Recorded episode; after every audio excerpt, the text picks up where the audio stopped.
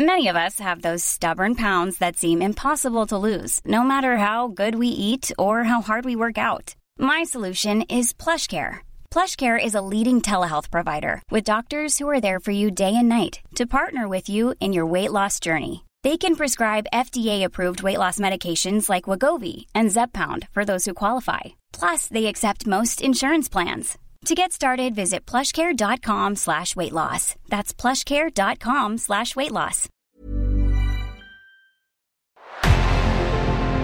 En revenant à la lampe à huile, je ne crois pas au modèle Amish. Uh, there is one more thing.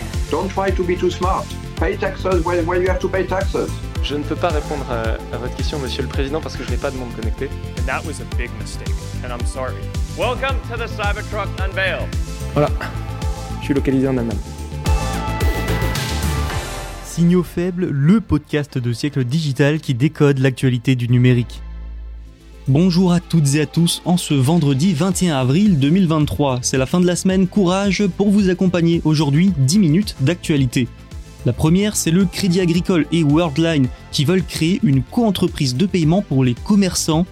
Deuxième actualité, Snapchat accélère sur l'IA. Nous nous attarderons sur le modèle économique de la plateforme. Sans oublier le changement de modèle de l'industrie automobile, comme le montre le récent exemple de Hyundai. Mais nous parlerons aussi semi-conducteurs avec TSMC qui n'est pas d'accord avec les conditions pour toucher des aides aux États-Unis. Un joli programme que voilà, on commence tout de suite avec le projet du Crédit Agricole et de Worldline, c'est parti. Worldline, c'est une multinationale française. Fondée en 1973, elle est spécialisée dans les services de paiement. Le 19 avril, cette société et le Crédit Agricole que je ne présente plus ont annoncé la signature d'un accord de négociation exclusive. Mais que se cache-t-il derrière cet accord? Eh bien la création dès 2025 d'une co-entreprise française donc et spécialisée dans les services de paiement pour les commerçants. Avec 50% du capital plus une action, Worldline en sera l'actionnaire majoritaire. À L2, elle devrait investir dans le projet près de 80 millions d'euros d'ici 2024. Cette co-entreprise bénéficiera du portefeuille de commerçants et des réseaux de distribution du Crédit Agricole, et ce n'est pas rien. 39 caisses régionales, 16 000 conseillers dédiés aux entreprises, sans oublier une implantation de longue date sur le territoire français et donc une bonne connaissance de l'Hexagone. Il y a pire. Hein. De son côté, Worldline apportera une infrastructure technique, physique et numérique. Les deux sociétés veulent, selon leur dire, faire bénéficier les commerçants français des technologies de paiement de pointe, ce qui comprend aussi bien les terminaux de paiement électronique que des règlements par mobile. Selon Jean-Paul Mazoyer, directeur général de la banque chargé des technologies du digital et des paiements, le Crédit Agricole veut, je cite, croître deux fois plus rapidement que le marché sur l'activité des solutions de paiement pour les commerçants. Dans cet objectif, le partenariat avec Worldline tombe à point nommé. Pour la multinationale française, en revanche, c'est un bon coup aussi. Ça ne devrait faire qu'enrichir son offre client. Les deux partenaires ont affirmé que le marché français représente le plus gros marché des paiements d'Europe continentale avec, je cite, un volume de chiffre d'affaires commerçant de l'ordre de 700 milliards d'euros. Sans surprise, en France, c'est la carte bancaire qui domine. Il reste toutefois encore 40% d'usages en espèces à convertir en dématérialisé. Une belle marge de progression qui devrait permettre à la nouvelle entité de croître rapidement. Parlons de Snapchat maintenant. Réseau social célèbre notamment pour ses filtres et très apprécié des jeunes. Nous allons nous attarder sur son modèle économique. Comme la plupart des réseaux sociaux, ses revenus reposaient essentiellement sur la publicité. Problème, ce marché est en berne et il faut donc trouver de nouvelles sources de revenus avant que celles-ci ne se tarissent. Historiquement, Snapchat est connu pour sa réalité augmentée, technologie utilisée dans ses filtres. Mais la société compte aussi miser sur l'intelligence artificielle générative, une de plus. Mercredi 19 avril 2023 se tenait l'événement annuel du groupe qui porte le nom de Snap, l'occasion de dévoiler des nouveautés, des nouveautés qui démontrent la volonté de la plateforme d'accélérer sur l'IA tout en continuant son développement sur la réalité augmentée.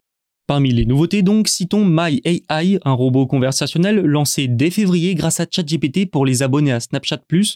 Il sera dorénavant accessible à tous les utilisateurs mensuels, soit environ 750 millions de comptes. Snapchat évoque en deux mois d'utilisation pour les seuls abonnés de la formule payante du réseau plus de 2 millions de messages envoyés tous les jours au robot. MyAI pouvait jusqu'ici vous suggérer des idées cadeaux, des poèmes entre autres, mais il pourra très bientôt analyser des images et même en générer. Lors de son événement, Snap en a profité pour mettre en avant deux avantages de l'IA générative, Selon le groupe, c'est une nouvelle manière amusante de communiquer, mais aussi grâce à l'IA, les filtres de réalité augmentée pourront être générés en seulement quelques heures, contre parfois, tenez-vous bien, plus de 50 heures auparavant. Bien sûr, les objectifs sont financiers aussi. Avec l'explosion de ChatGPT, une course mondiale à l'IA s'est lancée. Conséquence, ce secteur attire désormais des milliards et des milliards de dollars d'investissement.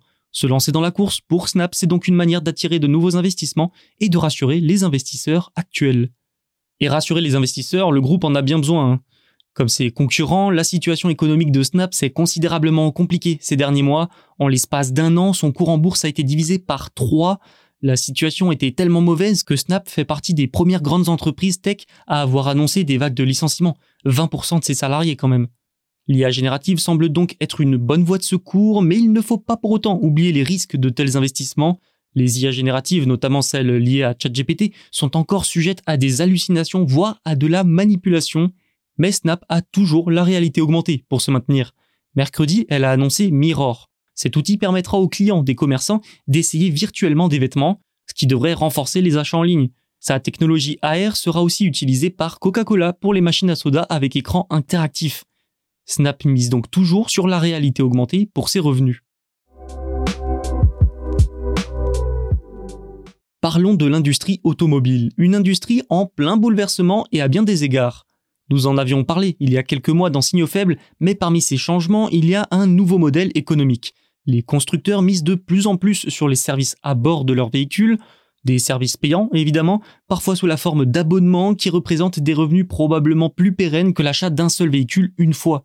Le recentrage de l'industrie sur les véhicules électriques favorise d'ailleurs cette économie du service, basée aussi sur les logiciels, séries, films, musique et même jeux, la voiture n'est plus seulement un moyen de transport.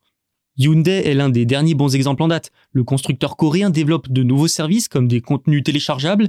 Il s'est même fixé un objectif ambitieux. Les fonctionnalités logicielles devront représenter 30% des bénéfices futurs, selon le média américain TechCrunch. Faut-il encore savoir quelles fonctionnalités auraient du succès auprès des clients? Et puis, est-ce que les consommateurs apprécieront et adopteront réellement ce genre de service à abonnement? Ils payent déjà énormément de services comme ça. Alors leur demander de passer à ce modèle en période d'inflation et alors que la voiture est historiquement associée à la notion de propriété, voilà qui risque de poser un petit peu problème. Hein. En revanche, ici, Hyundai ne fera pas comme BMW. La marque allemande propose des fonctionnalités comme les sièges chauffants en abonnement.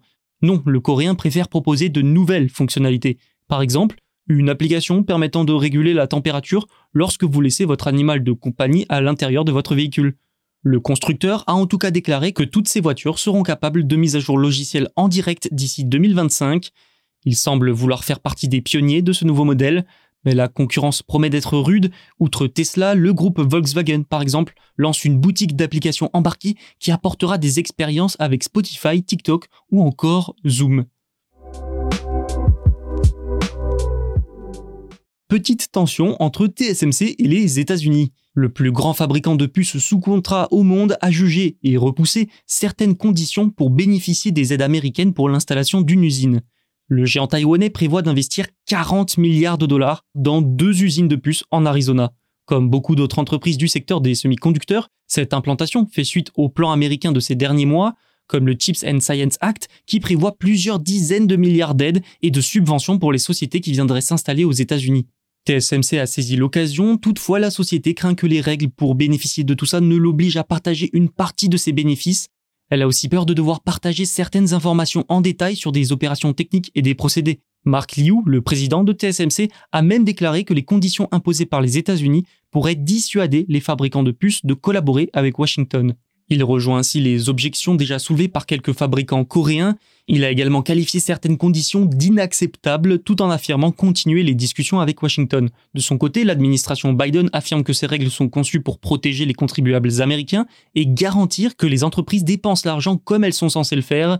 Parmi les conditions, il est en effet prévu qu'il y ait un partage des bénéfices si le flux de trésorerie d'un bénéficiaire dépasse les prévisions. En tout, pour ces deux usines, TSMC envisage de demander au gouvernement 15 milliards de dollars d'aide. Les enjeux de souveraineté sont importants pour les Américains, surtout compte tenu de l'importance de TSMC. TSMC qui devrait achever sa dernière expansion en Chine d'ici le milieu de l'année, une nouvelle qui ne devrait pas ravir les Américains et qui pourrait les amener à accélérer.